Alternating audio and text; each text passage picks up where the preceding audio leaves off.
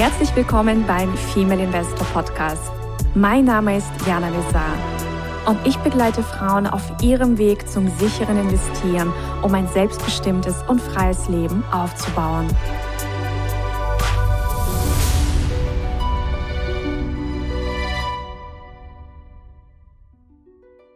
Hallo liebe Investorinnen, es ist der wunderschöne Monat September und wir sind auf Mallorca und nehmen mal wieder für euch eine frische Aktien Melange to Go Folge auf.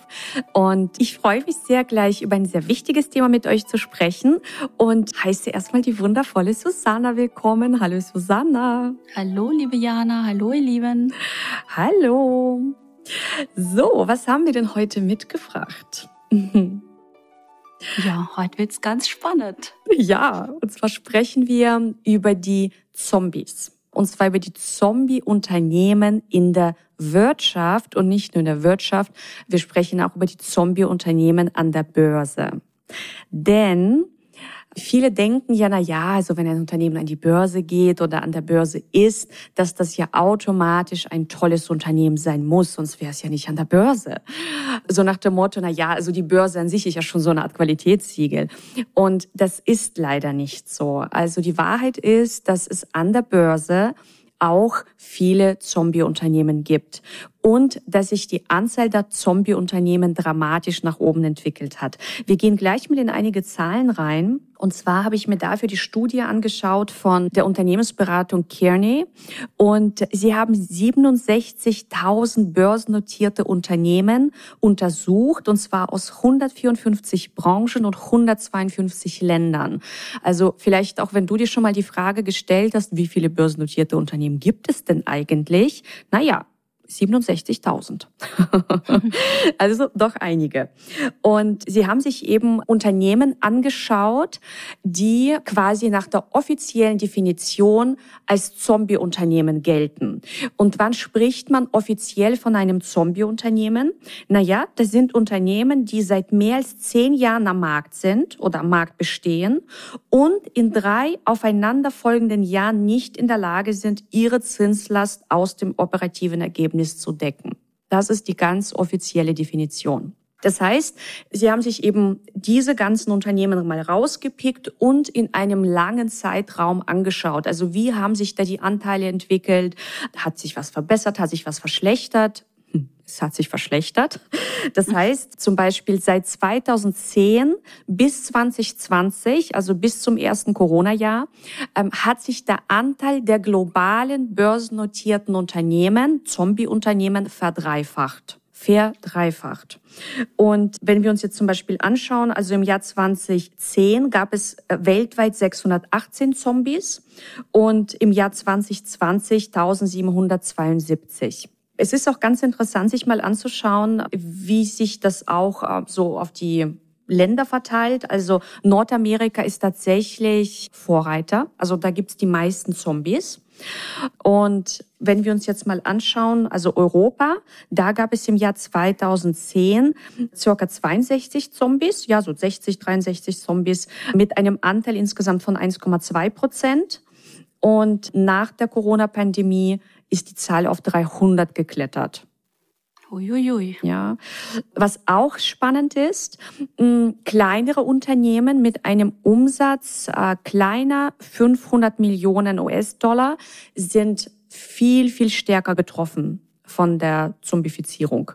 Das heißt, also wenn wir uns da auch die Anteile mal anschauen, Unternehmen mit einem Umsatz kleiner 500 Millionen US-Dollar haben einen Anteil von 5,3 Prozent und Unternehmen eben mit einem Umsatz über 500 Millionen haben einen Anteil von nur 0,5 Prozent. Das heißt, diese Zombifizierung findet vor allem statt im börsennotierten Mittelstand.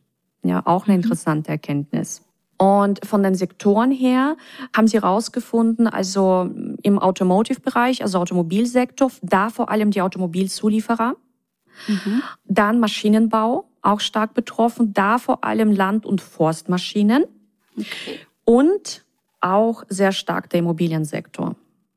Mhm. Mhm, der Immobiliensektor auch. Und ja, also ich finde es einfach ganz wichtig, dass man das für sich erkennt, also man muss einfach wissen, es gibt an der Börse eben total tolle Unternehmen, die sogenannten Qualitätsperlen, und dann gibt es eben die Zombies. Und das Gute ist, dass wir in der Lage sind, Zombies zu erkennen. Ja, allein durch diese Definition, die ich euch am Anfang jetzt mitgegeben habe, könnt ihr zum Beispiel, wenn ihr mit Screenern arbeitet, es gibt ja Aktienscreener, könnt ihr sagen, okay, bitte zeig mir nur Unternehmen, die eben einen gesunden, einen guten Zinsdeckungsgrad haben. Und zum Beispiel, also wann ist das der Fall? Wenn das zum Beispiel über fünf ist. Ja, und natürlich höher.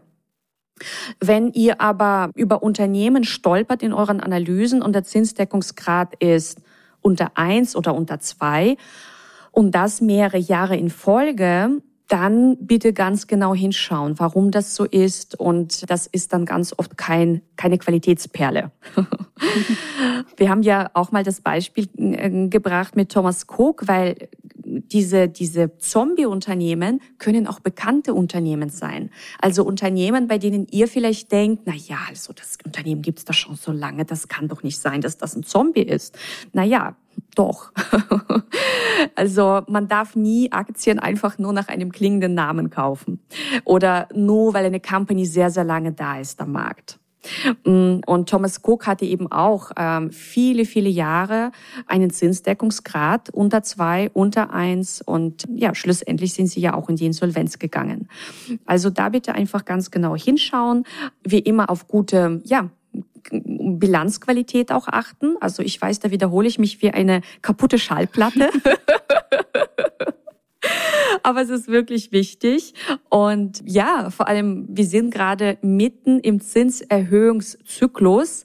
Und Ray Dalio hat zuletzt ein ähm, sehr spannendes Interview veröffentlicht oder einfach seine, seine Meinung zum Markt veröffentlicht. Und er sagte, also er erwartet eine deutliche, deutliche Steigerung ähm, der Zinssätze. Wir sind ja aktuell in Amerika bei 2,5 Prozent, also vor dem, also zu dem Zeitpunkt, wo wir das jetzt aufnehmen, das ist jetzt vor dem September-Meeting der Fed.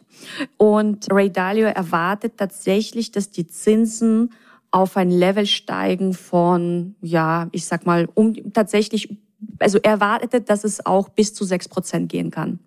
Mhm. Ja, also dass es in eine Richtung geht, vier, fünf bis sechs Prozent. Mhm.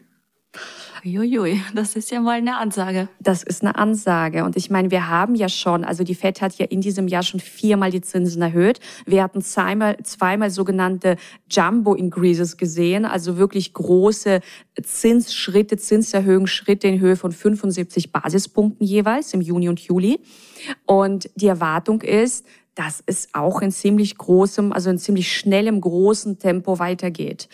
Und was das natürlich zur Folge hat, ist, na ja, Unternehmen, die jetzt vielleicht noch nicht als Zombies klassifiziert werden, könnten natürlich durch die steigende Zinskosten, die sie jetzt haben, plus durch die ich sag mal, operativen Gewinne, die jetzt vielleicht sinken, weil ja, äh, wenn wir uns jetzt die Gewinn- und Verlustrechnung anschauen, sehr viele Kosten einfach steigen. Also drückt das, dämpft das die operativen Gewinne. Das heißt, es kann oder ich erwarte, dass der Anteil der Zombie-Unternehmen an der Börse weiter zunimmt. Mhm. So. Und natürlich ich meine, wenn die Kreditkosten steigen, das hat natürlich auch Auswirkungen grundsätzlich auf die Wirtschaft. Das heißt, es wird weniger investiert, ähm, auch Privatpersonen werden weniger Kredite aufnehmen, um vielleicht ihre Immobilien zu finanzieren. Ja, durch die hohe Inflation wird weniger konsumiert, ja, wenn natürlich die Löhne nicht gleichzeitig mit erhöht werden in dem gleichen Tempo, was meist nicht der Fall ist. Es wird zwar natürlich klar, ziehen sich auch, also die, die Gehälter werden auch angehoben, aber meist nicht in der Schnelligkeit, wie das, ja, also, und meist auch ein bisschen zeitverzögert. Mhm. Ja, aber die gute Nachricht, die gute Nachricht ist, es gibt Qualitätsperlen und wir können, wenn wir eben ähm, ganz genau hinschauen, auch schon in unserer Vorauswahl mit den Screenern die Zombies einfach aussortieren und sagen, zeig mir bitte nur Unternehmen mit einer gesunden Bilanz, mit einem guten Zinsdeckungsgrad und dann haben wir quasi, also fischen wir nur in einem guten Teich von potenziellen Aktienkandidaten und lassen alles andere, eben diese ganzen Zombies links liegen. Genau. Die brauchen wir nicht. Die brauchen wir nicht. ja, weil das Schlimme ist ja, wenn du eben keine fundierte Unternehmensanalyse machst und dir sowas einfach aus Versehen um Ignoranz ins Portfolio legst und dann geht dieses Unternehmen pleite, weil was ist die Zukunft für Zombie-Unternehmen? Entweder die gehen pleite, die werden liquidiert oder die erholen sich halt irgendwie, aber das passiert meist nicht oder die werden aufgekauft. Ja, und werden halt in irgendein anderes bestehendes Unternehmen rein integriert. Aber meist ist es tatsächlich einfach, ja, du verlierst dein Geld, wenn dieses Unternehmen pleite geht. Mhm. Und das wollen wir nicht. Wir wollen Nein. kein Geld verlieren. Wir wollen Geld verdienen mit Qualitätsperlen. Und ja, ich hoffe, die Folge hat euch einfach ein bisschen Insights äh, gegeben, worauf man achten sollte. Genau. Wunderbar. Dann wünschen wir euch viel Spaß bei der Aktiensuche und bis zur nächsten Folge. Bis Ciao, dann, ihr Lieben. Ciao. Das war der Female Investor Podcast.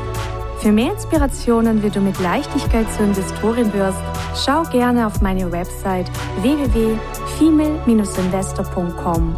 Bis zum nächsten Mal, deine Jana.